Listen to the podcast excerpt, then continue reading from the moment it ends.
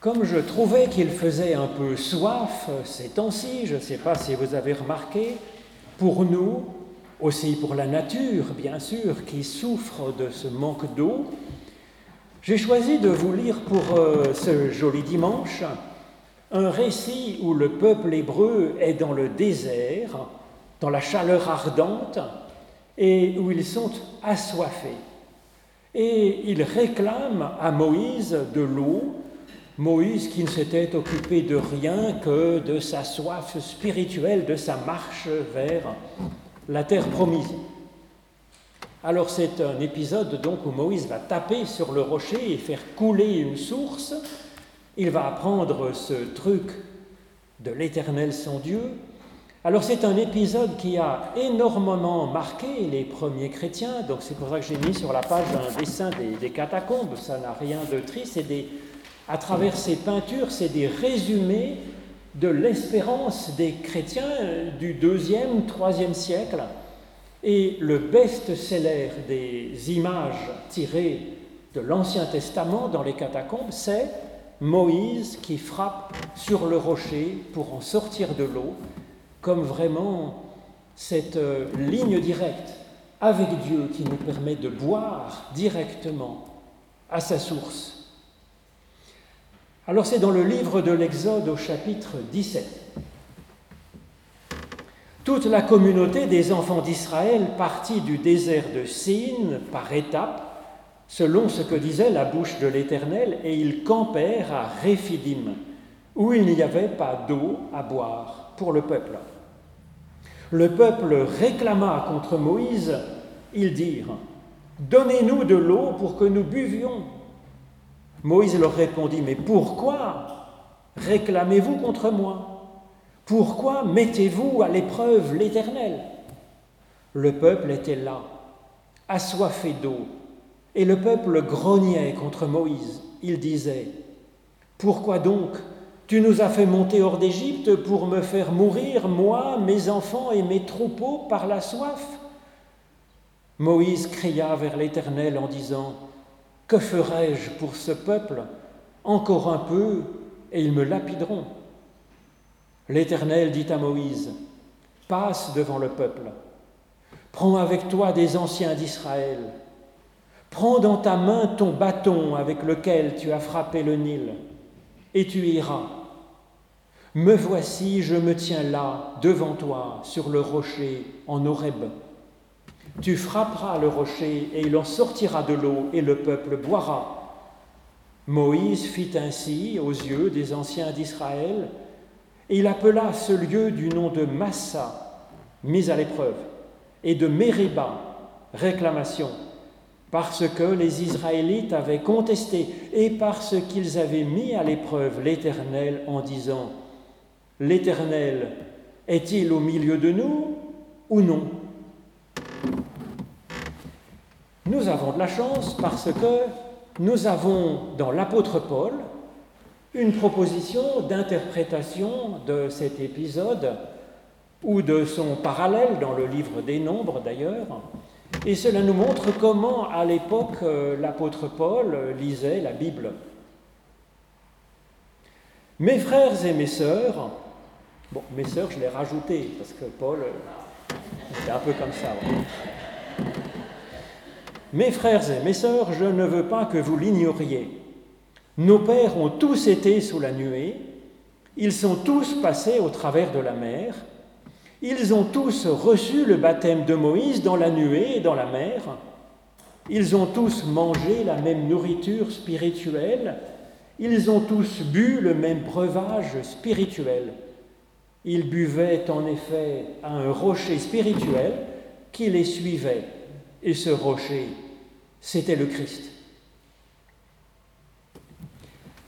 Alors nous avons aussi quelque chose qui va nous aider, je pense, dans l'évangile de Jésus-Christ selon Saint Jean au chapitre 4. Un récit qui creuse aussi la soif d'eau pour notre corps et la soif d'eau vive pour notre âme. Jésus, fatigué du voyage, s'était assis, tel quel, au bord de la source. C'était environ la sixième heure. Une femme de Samarie vint puiser de l'eau et Jésus lui dit, Donne-moi à boire. La Samaritaine lui dit, Comment, toi qui es juif, peux-tu me demander à boire à moi qui suis une Samaritaine? Les Juifs, en effet, ne veulent rien avoir de commun avec les Samaritains. Jésus lui répondit, Si tu connaissais le don de Dieu, et qui est celui qui te dit, Donne-moi à boire, c'est toi qui lui aurais demandé et il t'aurait donné de l'eau vive. Seigneur, lui dit la femme, tu n'as rien pour puiser et le puits est profond. D'où aurais-tu donc cette eau vive? Serais-tu, toi, plus grand que Jacob, notre Père, qui nous a donné ce puits? Et qui en a bu lui-même, ainsi que ses enfants et ses troupeaux Jésus lui répondit, Quiconque boit de cette eau aura encore soif. Celui qui boira de l'eau que moi je lui donnerai, celui-là n'aura jamais soif. L'eau que je lui donnerai deviendra en lui une source d'eau qui jaillira pour la vie éternelle. La femme lui dit, Seigneur, donne-moi cette eau-là pour que je n'ai plus soif et que je n'ai plus à venir puiser ici. Ô Éternel, par l'étude de ces écritures anciennes, Ouvre-nous maintenant, chacune et chacun en particulier, à ton souffle de vie, à ta, à ta source d'eau vive, au nom de Jésus-Christ. Amen. Nous avons donc entendu l'apôtre Paul commenter ce passage où les Hébreux sortent hors d'Égypte à travers la mer et à travers le désert, et il en propose une lecture allégorique alors cela déplaît à certains théologiens contemporains qui disent que si on leur rendait un devoir d'exégèse en faisant le même exégèse que le fait l'apôtre Paul, ils n'auraient pas la moyenne. Bon, ça me semble un peu ennuyeux quand même parce que c'est comme ça qu'on lisait la Bible à l'époque et c'est comme ça que l'on voit Pierre, que l'on voit Paul et que l'on voit Jésus interpréter lui-même la Bible. C'est donc comme ça que la Bible était lue à l'époque. Et c'est comme ça donc que la Bible a été écrite pour être lue comme ça. Alors Paul parle, fait donc un parallèle entre notre baptême et la libération des Hébreux hors d'Égypte. Ou plutôt il fait un parallèle entre cette histoire des Hébreux et nos deux baptêmes, baptême d'eau et baptême d'esprit. La traversée de la mer a permis aux Hébreux de passer tout en éliminant euh, les Égyptiens qui les retenaient dans des souffrances, dans l'oppression, dans la captivité. Et donc ce baptême à travers l'eau, ça évoque une purification de notre personne, de notre être ancien, pour laisser vivre et ressusciter notre être, euh, notre enfant de Dieu en nous. C'est ce qu'évoque le baptême de Jean-Baptiste. Et puis la traversée du désert où les Hébreux reçoivent la parole sur le mont Sinaï, où ils reçoivent l'eau vive du rocher, donc qui les suit dans leur traversée du désert étrangement, eh bien ce baptême à travers le désert évoque le baptême d'esprit, le baptême où l'on reçoit directement la parole de Dieu et l'eau vive. Alors qu'est-ce que cela veut dire de faire le parallèle entre la traversée de la mer et la traversée du désert du peuple hébreu et ces baptêmes d'eau et d'esprit que nous sommes appelés à vivre spirituellement? Cela veut dire que Paul nous invite à nous reconnaître, nous personnellement, individuellement, dans ce récit de l'Exode, dans cette histoire, comme si nous étions tous les personnages à la fois de cette histoire. Nous sommes donc personnellement, individuellement, ce peuple hébreu qui chemine vers la vie. Nous sommes aussi les Égyptiens, nous sommes aussi le Pharaon qui retient, et nous sommes aussi Moïse qui impulse ce mouvement vers la vie. Cela nous dit que nous avons deux baptêmes à vivre, à travers la mer et à travers le désert. La question n'est bien sûr pas celle des rites, qui serait à faire. Mais la question est de vivre l'expérience spirituelle, les expériences spirituelles qui sont évoquées donc par ces récits et de les approfondir encore et encore comme une progression. Nos cultes, nos rites, nos sacrements ne sont que des rappels de ces expériences spirituelles et puis aussi donc la promesse de ces dons spirituels et de leur effet sur nos vies. Donc le premier baptême à travers la mer évoque la libération de ce qui est peuple de Dieu en chacun de nous, libération de ce qui est égyptien en chacun de nous d'une certaine façon. C'est en nous donc qu'il y a de l'Égyptien dont Dieu nous libère. Tout ce qui était autosuffisance, tout ce qui était orgueil, tout ce qui était peut-être blessure ancienne, tout ce qui nous tient en panne, au bord du chemin, comme en captivité. L'Égypte évoque une part de nous-mêmes. Les Hébreux évoquent une part de nous-mêmes aussi. Et Moïse est une part de nous-mêmes. Il évoque notre dimension de foi, notre part prophétique qui nous met en route vers la vie. Moïse évoque notre foi et notre espérance. C'est par elle, par notre foi, par notre espérance que Dieu nous tire, comme par miracle, hors de notre primitive condition purement animale où nous sommes comme prisonniers de nous-mêmes. Moïse libère les Hébreux de ce qui les retenait, et ce récit nous dit que les Hébreux suivent Moïse pas à pas, parfaitement, mot à mot, ce que leur indique l'Éternel pour avancer d'étape en étape vers la vie. Ça semble parfait. Cette marche évoque la marche par la foi. Alors, c'est parfait, euh, sauf que ce récit nous montre que le peuple est assoiffé et qu'ils en crèvent de soif. Et ils se révoltent contre Moïse et ils réclament, ils contestent. On a besoin de boire, disent-ils. Et ils précisent, on a besoin de boire de l'eau. Pourquoi préciser qu'ils ont besoin de boire de l'eau Boire quoi d'autre? Ben C'est parce qu'en fait, toute la question est là.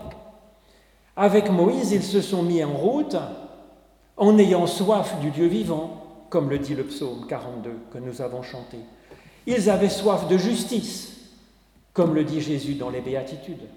Ils avaient soif de parole de Dieu, comme l'annonce le prophète Amos. C'est ça est excellent. Ces soifs-là sont excellentes, vitales. Ben, sauf qu'ils se rendent compte qu'ils ont aussi soif d'eau à boire, tout simplement, et qu'ils en meurent la bouche ouverte. Ils réclament à Moïse de l'eau, et ils ont raison. Nous ne sommes pas de purs esprits. Nous sommes un animal spirituel, ayant donc euh, tout autant soif d'eau, l'eau du puits, l'eau du robinet, que de soif d'esprit. Alors Moïse est très choqué. Il marche par la foi seule, il marche pour la foi seule. Se révolter contre cela, c'est se révolter contre Dieu lui-même, gronde-t-il. Eh bien non.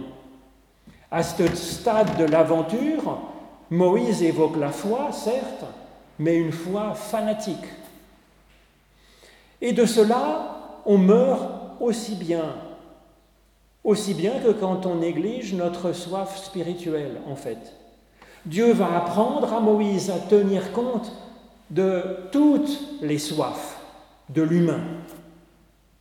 Soif d'eau pour notre chair, pour l'animal en nous, et soif d'esprit pour notre âme et d'autres soifs aussi. Nous voyons Jésus tenir compte de ces deux soifs dans ce récit de l'Évangile selon Jean. Jésus, il a marché avec ses disciples dans la chaleur du jour et il a soif d'eau tout simplement.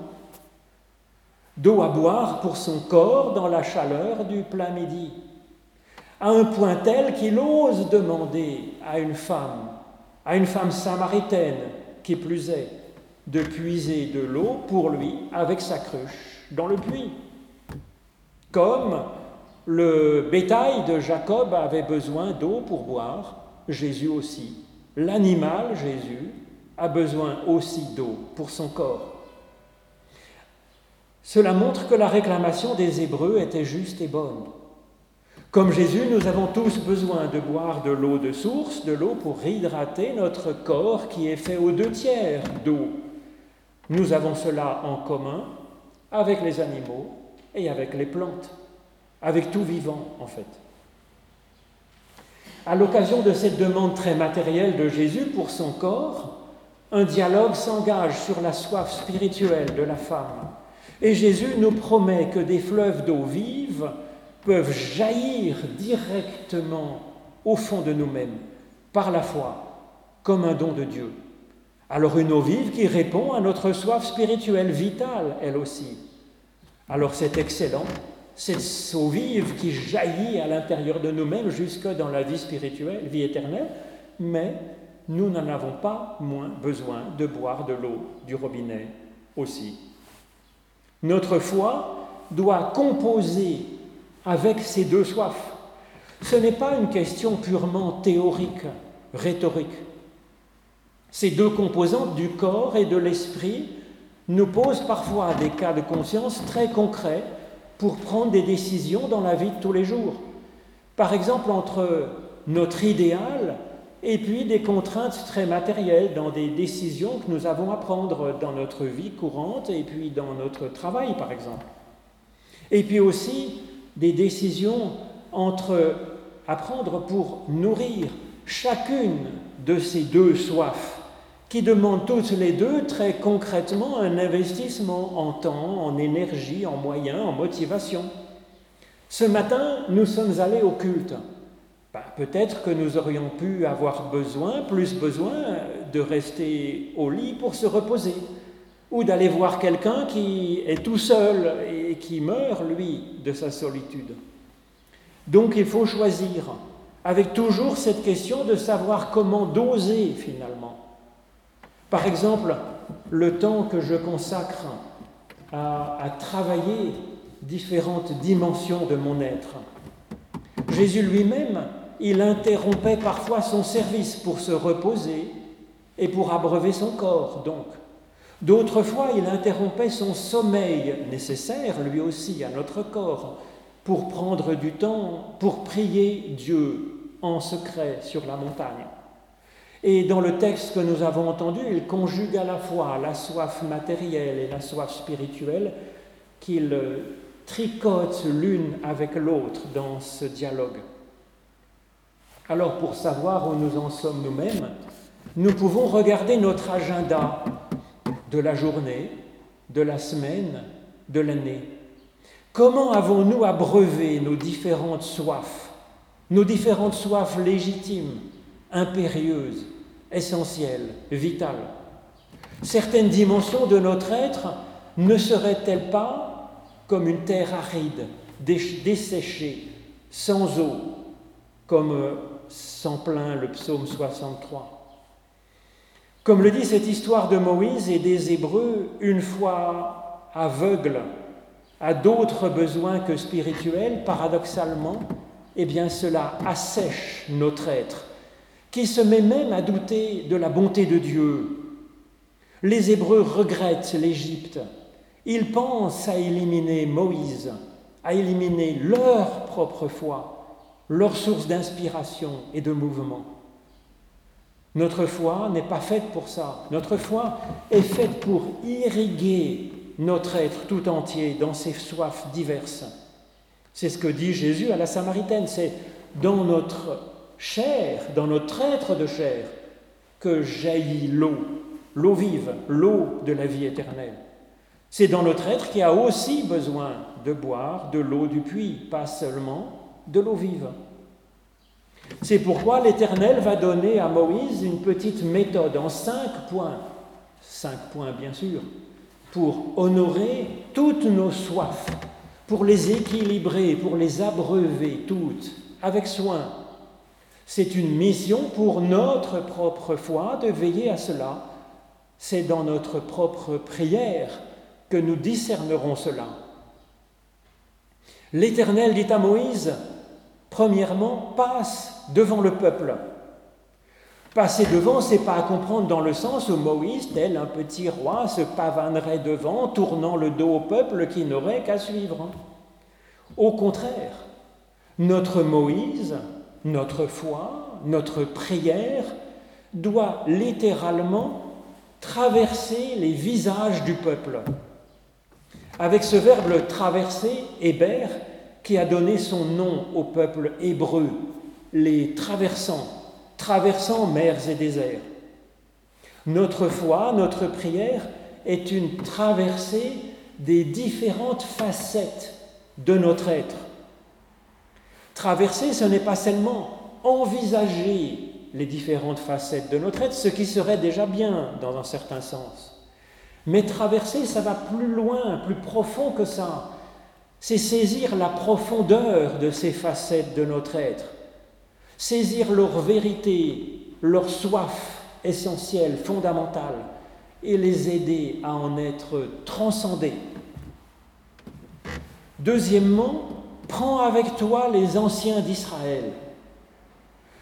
C'est toujours notre Moïse, notre foi qui est à l'œuvre et que Dieu invite à ne pas rester si seule, si arrogante, si autocratique, si supérieure. Notre foi est appelée à former un conseil avec les anciens du peuple mobiliser notre intelligence, notre expérience, notre sagesse, notre capacité à dialoguer, notre étude, notre écoute élargie. Troisièmement, prends aussi dans ta main ton bâton avec lequel tu as frappé le Nil. Et donc cela nous invite à compter aussi sur l'aide de Dieu dans notre vie afin qu'il démultiplie la puissance de nos petits gestes. En effet, c'est comme cela que Moïse, avec son simple bâton de berger, a pu faire lâcher prise aux Égyptiens, main dans la main avec Dieu. Quatrièmement, tu iras, dit Dieu à Moïse, et il promet, me voici, moi l'Éternel, je me tiens là, devant toi, sur le rocher de l'Oreb tu iras. En hébreu, ce verbe halak a donné son nom à l'interprétation de la Bible, la halaka, halacha. C'est une façon, la halacha, c'est une façon très créative et libre qu'ont les sages juifs de rechercher concrètement ce qui nous semble juste de faire dans notre vie. Et en cherchant cela, en interprétant la Bible entre les lignes, faisant s'entrechoquer les versets aux quatre coins de l'écriture, comme une recherche sans cesse en mouvement, comme un cheminement, avec cette promesse que Dieu est là, qu'il s'est rendu présent sur le rocher en Horeb, nous dit le texte, ce qui pourrait se traduire littéralement sur le rocher de sécheresse, car c'est ça, c'est ça que signifie le mot Horeb. Donc Dieu s'est déjà rendu présent là où notre être est comme une terre aride, desséchée, dure comme la pierre. C'est de là qu'il nous appelle avec cette formule si solennelle dans la Bible, Me voici, Hineni en hébreu, que nous connaissons par ailleurs par un chant de, Cohen, vous savez, Hineni, Hineni chante, reprenant même un enregistrement de son rabbin qui le chante en hébreu. Donc ce Hineni de Dieu, me voici, c'est Dieu qui se rend présent et qui appelle notre me voici. Cela dit que Dieu a soif de nous. Et dernier point, cinquième point, tu frapperas le rocher et il en sortira de l'eau et le peuple tout entier boira, dit l'Éternel. C'est la rencontre donc de la soif de Dieu et de notre soif, de nos soifs. Et l'eau jaillit alors dans nos déserts, dans nos sécheresses, même les plus endurcies, et nous boirons. La prière, elle abreuve la soif de Dieu et elle abreuve nos soifs dans cette rencontre. Et nous vivrons. Amen.